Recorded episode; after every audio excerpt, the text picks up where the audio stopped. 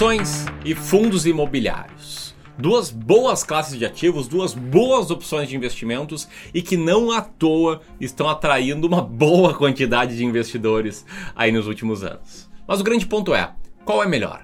Não, diz aí, qual rende mais? Qual tende a render mais no longo prazo? Qual pode mais colocar dinheiro no seu bolso? Bom, é sobre esses temas, sobre esses assuntos que eu vou falar aqui ao longo desse vídeo. Vou te mostrar o desempenho de ações e fundos imobiliários, tanto no Brasil quanto o equivalente a fundos imobiliários em outros países ao longo dos anos, fazer várias reflexões para que no final você tome uma decisão acertada sobre como investir ações ou fundos imobiliários, beleza?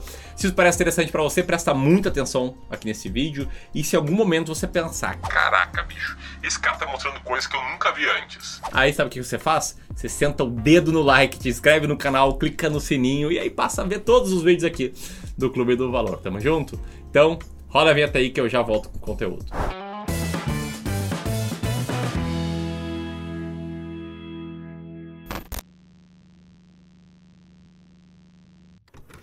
Primeira coisa, tá? Se você caiu aqui nesse vídeo, em tese eu não deveria te avisar, mas vamos pecar pelo excesso. Ações e fundos imobiliários são classes de ativos de renda variável. Sabe o que faz renda variável? Ela varia. E não varia só para cima, como muitos estão acostumados, né? Porque entraram nos últimos anos, só viram aí as ações crescerem ano após ano. Ou entraram nos últimos meses, só viram ações crescerem nos últimos meses, enfim, não sei quando é que você sequer vai assistir esse vídeo, mas o ponto é, varia, faz zigue-zague. Então o retorno oscila bastante em prazos menores. E prazos menores não é um dia e uma semana, é um mês, um ano, três anos seguidos, até mesmo eventualmente em 10 anos acumulados, beleza? Mas quanto mais longo for o prazo, maior a probabilidade do seu retorno ser positivo em qualquer um dos dois. Dito isso, outro ponto importante é lembrar que por ser renda variável, só faz sentido investir se você tem objetivos financeiros de longo prazo, se você já possui sua reserva de emergência construída em renda fixa porque muitas pessoas me perguntam. Faz sentido ter reserva de emergência em fundos imobiliários? A resposta é não, não faz. Outro ponto, você tem que ter tolerância ao risco suficiente para aguentar o risco de curto prazo de investir nesses ativos. E é claro, ter um conhecimento maior sobre o mercado, entender como ele funciona e aí ter uma boa estratégia. Nesse ponto 4 eu vou te ajudar muito no vídeo de hoje. Então segue aqui comigo, beleza? Então, antes de te mostrar qual é a melhor opção entre os dois, deixa eu te falar uma coisa. Eu, Ramiro, sou gestor profissional de investimentos. Sou um dos cofundadores do Clube do Valor, que é uma gestora de investimentos. E em muitas das carteiras que a gente faz gestão, a maioria esmagadora delas, a gente investe nos dois. Por que a gente investe nos dois e por que você deve pensar nisso também antes de entender qual seria em tese o melhor, tá? Porque olha essa tabela aí, tá vendo?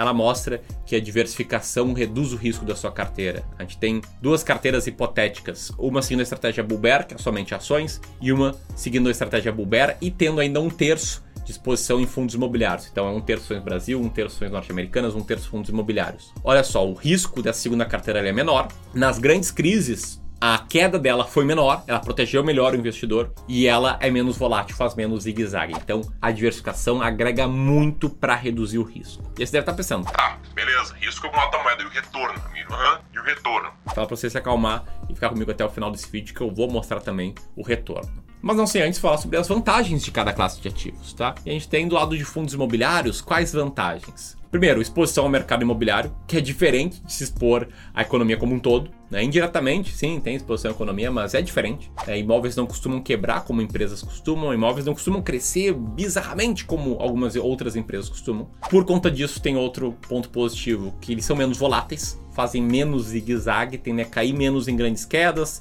tendem a subir menos em grandes períodos de alta. E além disso, pela legislação dos fundos imobiliários, eles em geral, com raras exceções, vão te prover retorno mensal previsível em termos de dividendos. Vai cair dividendos todos os meses na sua conta e, em via de regra, dividendos maiores do que os dividendos recebidos em ações. Então, essas são as vantagens deste, dessa classe de ativos, tá? Em ações, a gente também tem vantagens. Como? Como eu falei, participação em negócios com amplo potencial de crescimento. Né? Vou citar aqui um caso que é sacanagem, né? mas olha só ações da Magazine Luiza, o que, que aconteceu com elas aí nos últimos anos, 11 mil por cento de alta. Impossível praticamente um fundo imobiliário crescer tanto assim. Segundo ponto, ações sempre sobem no longo prazo, seja aqui no Brasil, seja nos Estados Unidos, seja em países da Europa. Então é uma classe de ativos vencedora. E terceiro ponto, tem sempre boas oportunidades surgindo toda hora no mercado de ações. Beleza? E aí eu quero saber de você. Como é que você investe? Investe em um? Investe nos dois? Qual você prefere e por quê? Antes de eu seguir aqui. Falei do risco, agora quero falar do retorno. E você deve estar pensando, Pô, mas beleza, diz aí, Ramiro, qual rende mais? Por favor, pra saber qual rende mais. Entendi negócio de risco, tá, mas eu quero saber qual rende mais. Qual rende mais? E a resposta é, adivinha, um depende. E eu não tô brincando contigo, tá? Não fiz um vídeo inteiro para falar que a resposta aqui é depende. E eu gostaria de dar uma resposta definitiva, mas a verdade é que depende. E depende do quê? Depende de quando você está comparando, do período temporal. E aqui eu vou te dar vários exemplos para chegar na minha conclusão ao final do vídeo, tá? Vou pegar o primeiro exemplo: greve dos caminhoneiros aqui no Brasil. No distante ano de 2018, parece que faz uma eternidade. Olha só o que aconteceu ali entre maio e junho, julho, bem esse período, tá? A linha cinza, a linha do Ibovespa, ela mostra que o Ibovespa sofreu muito mais do que a linha azul do IFIX de fundos imobiliários. Né? Caiu muito mais, mas também na recuperação do restante do ano se recuperou muito mais rápido. É um zigue-zague muito maior. Beleza? Agora olha para esse gráfico no ano de 2012, em que menos, mesmo menos volátil, mesmo com menos zigue-zague, o IFIX, a linha em azul, teve um retorno muito melhor do que do Ibovespa no mesmo período. E isso que eu tô olhando no Brasil em prazos curtos, né? Um ano ali, um ano acolá. Agora dá uma olhada aqui nesse gráfico que está na tela agora.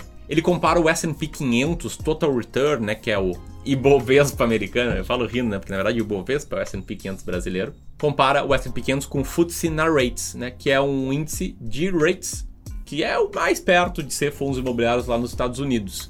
E ele pega 12 anos. E nesses 12 anos, pode ver que um cai mais numa crise, outro sobe mais em determinado momento, mas o retorno total é muito similar dos dois. E no Japão, nesse gráfico aí, que você está vendo os índices de investimento em ações, índices de fundos imobiliários, a resposta é a mesma. Eles até são independentes em alguns períodos, mas no longo prazo o retorno foi muito parecido. Muda em períodos curtos, mas no longo prazo são duas classes que são vencedoras. Até olhando as nossas estratégias de investimentos acontece isso. Olha só, esse gráfico está na tela agora. A linha amarela é a linha que a gente chama de modelo clube do valor, que é 66% ações, dividido igualmente em ações brasileiras e norte-americanas, e 33% fundos imobiliários. E a linha azul é o que a gente chama de estratégia Buber, que é a nossa estratégia de seleção de ações, que divide ações brasileiras e norte-americanas. E pode ver que o retorno de longo prazo foi muito parecido nas duas, embora, como eu já antecipei, o risco é menor na carteira com fundos imobiliários. Aliás, parênteses aqui, tá? Não é toda hora que eu falo isso, até porque nem, não é toda hora que existe essa, essa oportunidade aberta. Oportunidade de quê? De você aprender as nossas estratégias de seleção de ações, cursando aí o curso Descomplicando o Mercado de Ações, onde você vai aprender todo o passo a passo, todas as etapas da, do método dobrar para você sair do zero e se tornar um investidor em ações com muita segurança nas decisões que você está tomando, com muita tranquilidade na hora de gerir sua carteira, tá? Vou deixar o link aqui em cima, combinado? Lembrando que as sessões elas fecham muito, muito em breve, vão ficar muito tempo aí encerradas, porque é uma, um curso que a gente segue em formato de turma, a gente vai acompanhando os alunos, é todo diferenciado, combinado? Aliás, galera, uh, se já tiver encerrado as inscrições, a gente corta essa parte do vídeo.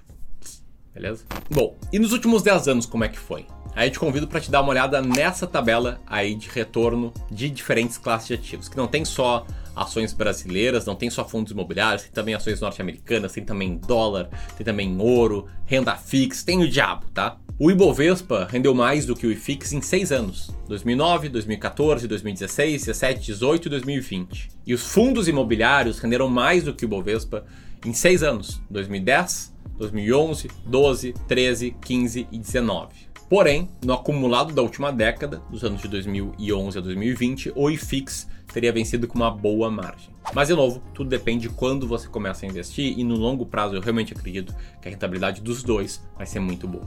Por isso, a grande resposta é a seguinte: Tá?